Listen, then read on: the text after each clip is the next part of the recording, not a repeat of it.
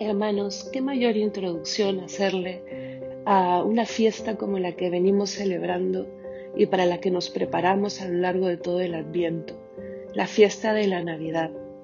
El 24 en la noche, lo que conocemos como Nochebuena, nos reunimos en comunidad alrededor del altar.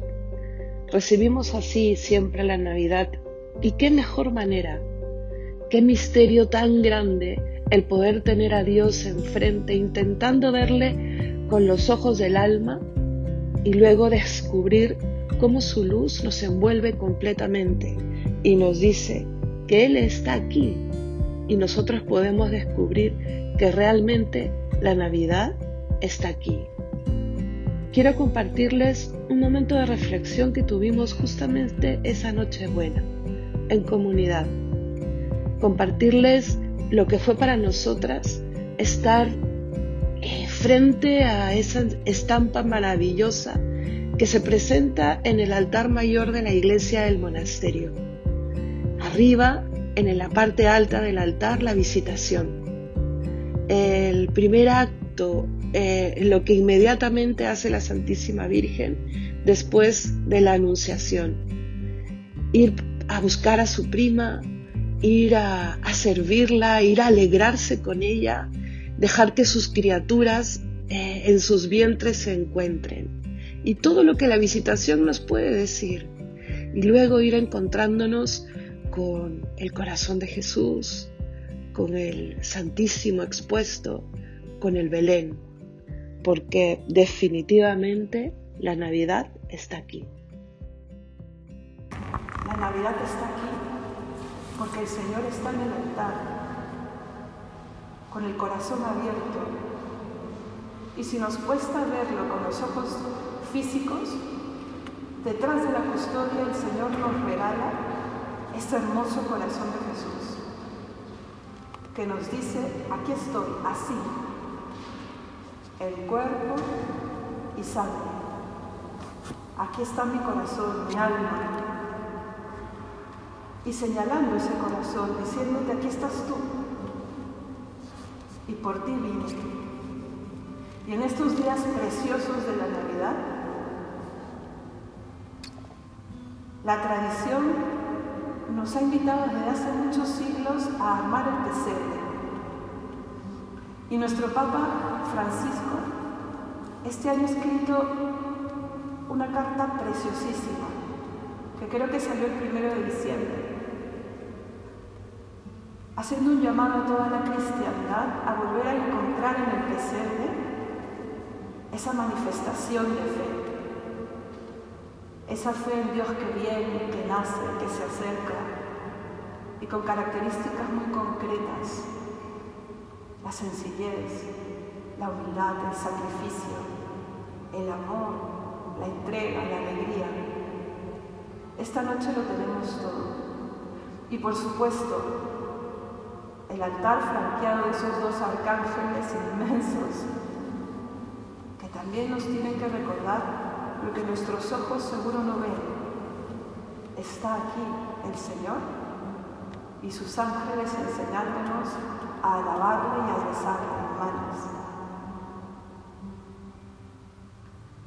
¿Cómo no caer rendidas? ¿Cómo no caer rendidos todos? Todos los cristianos a los pies de este misterio de amor. Se reclama mucho hoy en día el que la Navidad no tenga el, sentido que debería tener. Y es cierto, es cierto. Pero también es cierto que se crea o no se crea, el mundo hoy, 24 y 25 de diciembre, para sus actividades normales, y se dicen feliz Navidad. Se felicitan, se pararon guerras, se abrazaron combatientes, se perdonan familiares. De una u otra manera, la virtud que nace en la tierra con el nacimiento del Hijo de Dios se esparce como semilla y eso también nos tiene que hablar. Por supuesto no nos debemos conformar, porque un buen acto sin fondo dura solo un día. Pero si a esas buenas intenciones de todo el mundo le ponemos la raíz que es Cristo, el mundo puede ir mejorando poco. Por eso es que al ver al niño Dios, renovamos también un compromiso, el de amarte, Señor, por supuesto, el de saber cómo nos toca seguirte, porque ¿qué nos dice el Belén? ¿Qué cosa podemos reconocer ahí? Viendo a María arrodillada siempre, generalmente con las manos extendidas, como mostrándonos al niño. Y a José muy cerca. ¿Qué cosa nos puede decir el Belén hoy día? Primero nos habla de la ternura de Dios de cómo Dios lo ha pensado todo tan perfectamente. ¿Quién puede tenerle miedo a un Dios envuelto en pañales? ¿Quién? ¿Quién puede osar decirnos, no es que no me perdonará, no me recibirá, a mí no, que he pecado mucho, o a mí no, que no, sé nada? Es un niño en pañales. ¿Y qué necesita un niño recién nacido? Somos los únicos mamíferos que no podemos sobrevivir solos al nacer. Los únicos. El Hijo de Dios, la palabra, la verdad de Dios, ha querido necesitar del cuidado de una mujer y de un hombre para crecer sano y salvo la ternura de Dios, que nos dice lo que nos dice el corazón de Jesús. Ven a mí y ven a mí porque te necesito. Es un misterio. Es un misterio que si no se recibe con humildad, no se recibe. ¿Qué más nos dice el Belén? Nos habla de a bajarse. Y así ha sido toda la vida de Jesús. Como dice el hermoso cántico de San Pablo, se hizo obediente hasta la muerte en cruz. Y el pesebre ya nos habla de la cruz, hermanas. Nos habla de sacrificio. Hace unas horas José y María vivían la angustia de no saber a dónde llegar a reposar. Santa Catalina de Emery, la beata, la beata que ha tenido estas grandes revelaciones de toda la vida de Jesús, narra al detalle el camino de José y María hasta, hacia Belén. Lo narra al detalle. No lo vamos a narrar todo, por supuesto, pero claro, son 120 kilómetros uno puede caminar 30 kilómetros al día, pero con una mujer a punto de, parir deben de haber sido más días. Llegaban muy cansados. Y José con la esperanza de que llegaba a su tierra y que aunque María era, era la extranjera en esa tierra, tendría donde descansar. Y se lo debe haber repetido casi todo el camino. Ya llegamos, ya llegamos, mujer. ¿Qué pasó? Llegó y, encontró puertas cerradas. Ahí empieza el Señor a darnos una lección. Ahí la misma María y José, qué bien escogió Dios Padre a quienes cuidarían del Hijo.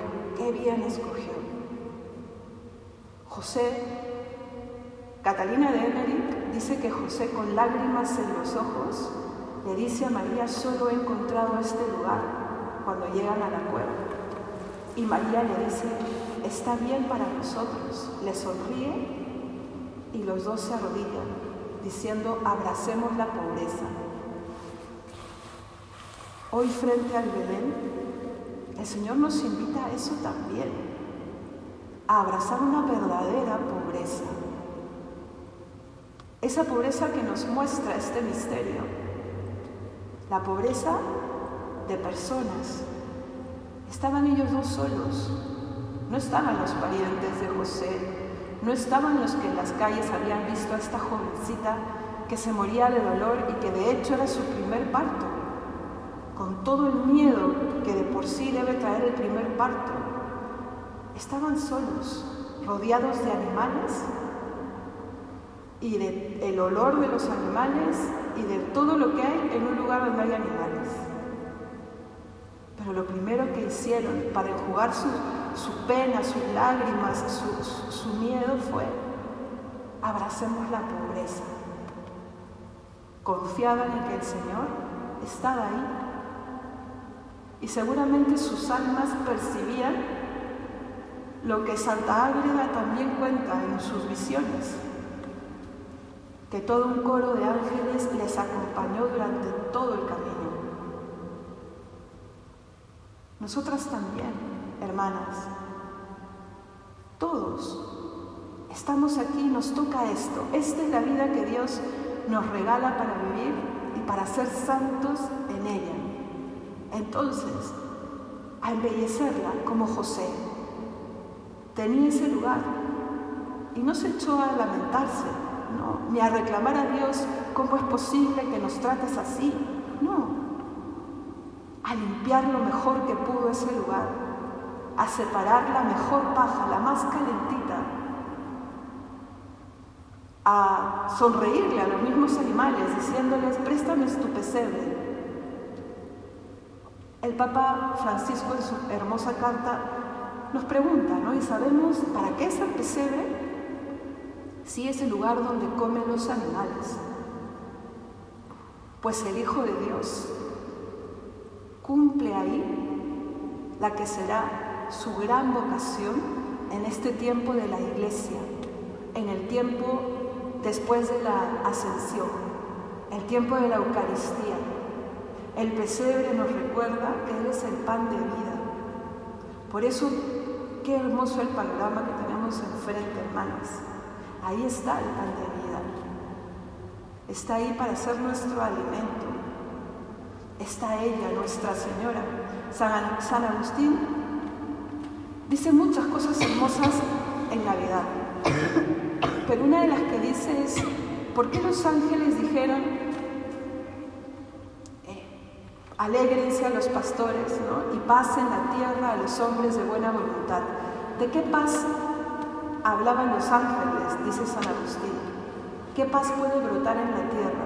La única la única que se puede generar a partir del nacimiento de la verdad en la tierra. Cristo, la verdad, nace en María. Dios se hace carne en esa carne, en esa tierra, en ese barro propio de un ser humano como nosotros, que es María. Por eso podemos decir nosotros paz en la tierra. Esa es la paz de la que habla el Señor. Por eso el Evangelio dice, no es la paz de la que habla el mundo, una paz sin problemas, una paz sin dolor, una paz... Es la paz de saber que el Señor acampa en medio de nosotros. Cuando miremos el pesebre, pidámosle al Señor que con Él se recristianicen las sociedades, que nos podamos identificar con estas personas, que podamos querer nosotros acoger a la palabra que se hace carne, que realmente dejemos que la paz de Dios inunde nuestra alma, que no sea el día de las nostalgias. Conversaba con una persona ayer por teléfono que me decía, la Navidad es muy triste porque es el tiempo en el que recordamos a todos los que no tenemos cerca. La Navidad es tiempo de paz. Sí, algo de nostalgia puede tener, ¿por qué? Porque la Navidad ha estado siempre relacionada con el encuentro de la familia. Pero ese encuentro de la familia es una consecuencia de lo que es la Navidad de verdad. La Navidad es gozo en la tierra y en el cielo, porque están en el alma de mí, en, el pesebre de mi alma, la Sagrada Familia. Pidámosle al Señor que nos libre de una nostalgia que nuble nuestros ojos no nos deje reconocer el misterio de hoy, hermanas. María viene a pedir posada con José. Y María quiere entrar en nuestra alma y decir a José, aquí estamos bien, abracemos la pobreza en este lugar. Termino citando otra vez las visiones de la beata Catalina de Eve. Dice que José sale a la puerta de, la gruta después de acomodar a María y que de verdad es la mejor manera de imaginárselo, ¿no? Porque no me imagino a José estando ahí viendo como María da luz, es la purísima, Y que José sale de la cueva en busca de, de algo, de agua, de luz, de algo. Y en eso ve un resplandor muy grande. Voltea y ve a su esposa transfigurada, como en contemplación. Y ese fue el nacimiento del Señor. La luz llega la verdadera luz. Y por supuesto, después todo fue normal.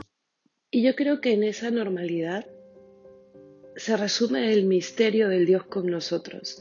Hay una parte en la película María de Nazaret, justo en el momento en que la Santísima Virgen le está mostrando a San José al niño y los dos le están mirando, le están adorando en esa primera adoración. Todo es tan normal. y José le dice a María, mirando los deditos, mirando eh, la, perfección de ese niño, eh, hecho niño, vida, como cualquier bebé que nace al mundo y le dice, María es en todo igual a nosotros. Y María lo mira y le dice, seguro ahí radica el misterio.